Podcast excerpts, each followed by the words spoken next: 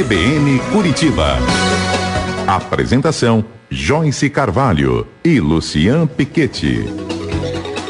10 e 44 Bom, Lucian, a dificuldade em falar em público não é só para os mais tímidos, os mais retraídos, nem sempre é fácil, mas existem sim técnicas que podem ajudar qualquer pessoa a se sentir mais segura no momento, seja de falar em público, de fazer uma palestra, de proferir uma palestra, de comandar uma reunião, de dar entrevista. Quem sabe aqui um dia na CBN conosco. Exatamente. Então, para você que tem problemas em se expressar, em falar em público, tem pânico em falar para uma ou duas, mais pessoas, a gente tem dois profissionais aqui no estúdio que com certeza vão te dar dicas importantes, vão te ajudar a perder a timidez, a se soltar nesses momentos. A Michele Tomé, que é jornalista e coach sistêmica, e o Vinícius Sgarbel, que é jornalista e documentarista. Michele, muito bom dia para você, é um prazer tê-la aqui nos estúdios da CBN. Bom dia, uma alegria estar aqui e estar com o Vini nessa, é, nessa parceria de trazer da nossa experiência, do que nós estudamos, do que nós praticamos em termos de, de fala pública, pública poder trans, é, transmitir esse conhecimento, poder ter essa troca aqui com vocês. Vinícius, muito bom dia, obrigada pela sua presença aqui. Joyce, eu que agradeço. Obrigado, Luciana, também pelo convite. Eu estou muito feliz de estar na CBN.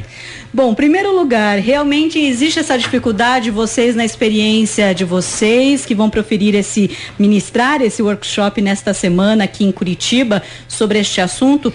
Quais são essas dificuldades em falar em público? Realmente bate aquele medo Sim, em quem tem experiência e em quem não tem é. experiência em falar em público. É, é natural, porque tem. O que, que é a fala pública? É a entrega de quem eu sou naquele momento, com um determinado assunto, com uma temática, para um grupo de pessoas.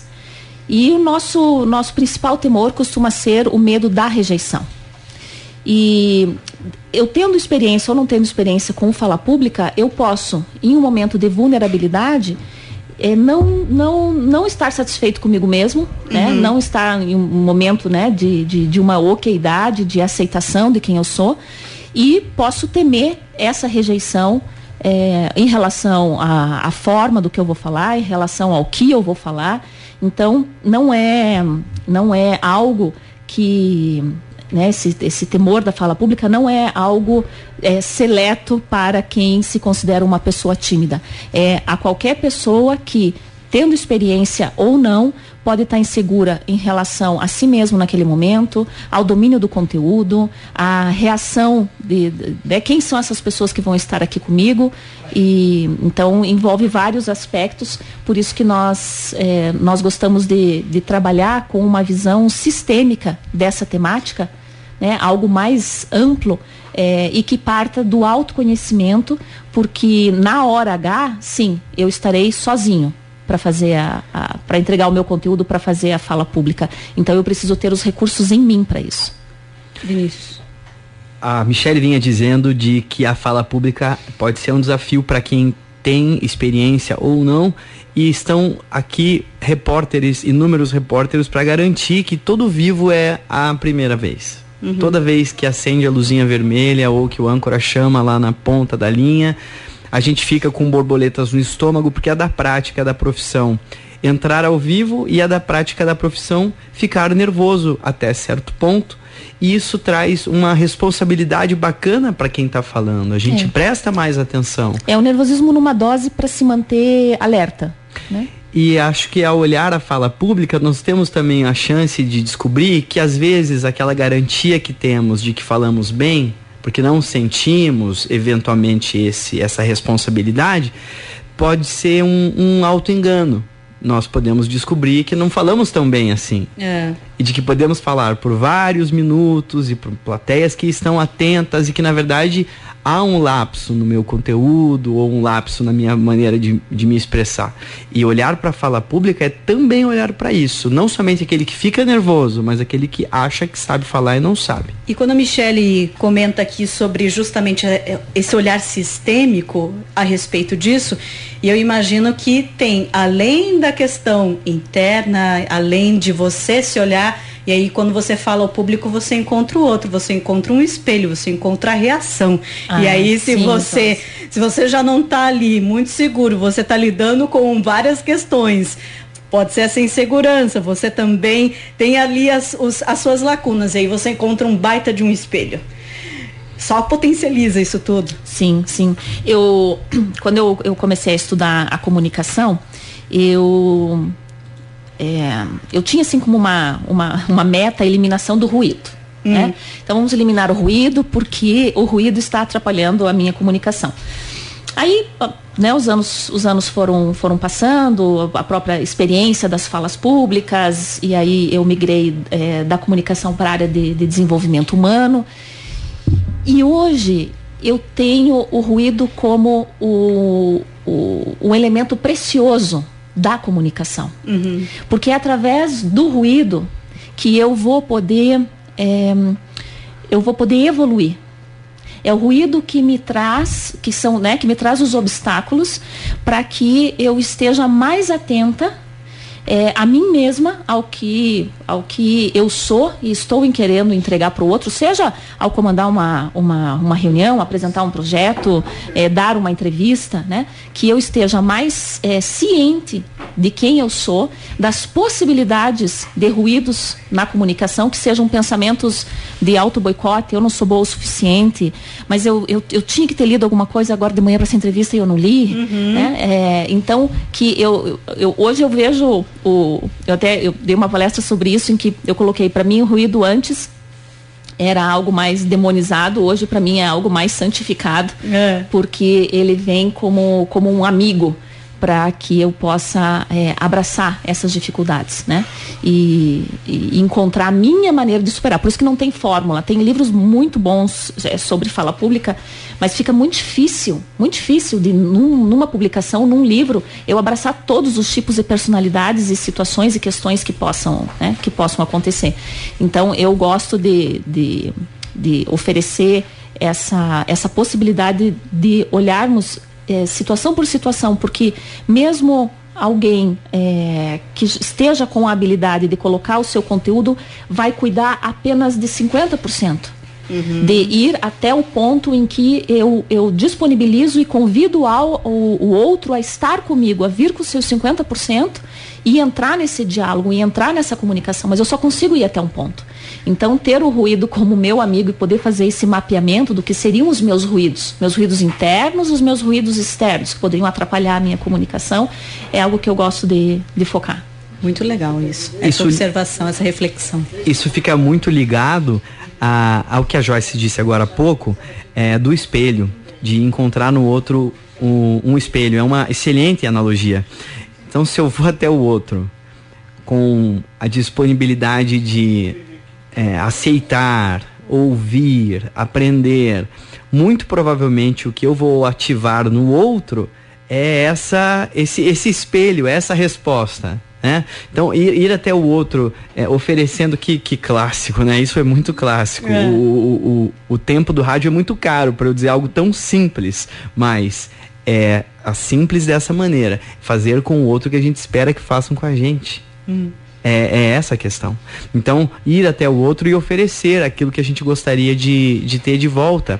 É, seja acho que com o cuidado do conteúdo, atenção. né, Vini? Da sua, da sua apresentação pessoal, da sua clareza, de uma objetividade, valorizando o tempo do outro, né? Com aquilo que você quer, que você quer entregar, né? E eu me conectei agora é, nós estamos é, filosofando aqui sobre a, sobre a temática e me veio a imagem de um, de um curso anterior de fala pública que eu dei, que o participante, é, de antemão, né, ele, ele chegou é, com uma caneta que não é, é, igual essa que você tá, Joyce, mas é. aquelas que faz barulhinho. Mas assim, é, eu ia a, ver se eu que tem a molinha, isso, molinha. Eu, Aquela é boa. testar uma aqui da mesa, mas ninguém tá usando essa, que faz barulho. Né? Uhum. E aí ele disse, eu trouxe a minha, eu trouxe a minha caneta, mas eu sei que a primeira coisa que você vai fazer, professora, é tirar a caneta da minha mão a hora que eu for dar a palestra. Né? Aí eu perguntei, o que, que significa caneta para você? É uma muleta para ela. Ele falou, eu me sinto seguro. Uhum. Eu falei, então, imagina se eu vou tirar a caneta de você. Não, não. A caneta te traz segurança? Então só vamos trabalhar para que essa caneta não apareça mais do que você. Mais do que você. Né? Uhum. Mas vem, quer trazer a sua coleção de canetas, traz a coleção de canetas, vai dar um jeito que você fique perto delas, né? Então, é, é, em termos de, de, de, de dicas, né, é, a gente vai trabalhando é, conforme o que o nosso, né, do que o, o, participante vai trazendo e com o objetivo dele, com o nível de exposição que ele está que ele tá aberto para, né? Então é alguém que que está trazendo, né, através da, da, da, expressão da sua criança interna, é, medo da rejeição, né, é, um medo mais, mais, um, mais profundo, é, é, um, é um momento de ter um material de apoio. Uhum. Né? É a fase, é a fase de ter um material de apoio. Então vamos pensar em como é que você pode dialogar com o material de apoio, que tipo de material de apoio, vai ser slide, etc. Quem já está um pouco mais seguro é, pode não precisar do material, pode não precisar, né, como você falou, de um amuleto. E vamos, vamos trazer mais, mais liberdade, vamos deixar é, que, o, que a possibilidade do improviso e então, aos poucos isso. trabalhando e evoluindo também nessa. É, é. nessa e com um adesivo que, que eu gosto de, de, de, distribuir nos primeiros momentos assim do workshop, que é eu posso errar. Ah, ah que libertador. Poderia ser uma tatuagem. Eu, é, é, eu posso errar, né? A permissão de que eu posso eu posso eu posso eu posso cometer um erro, né?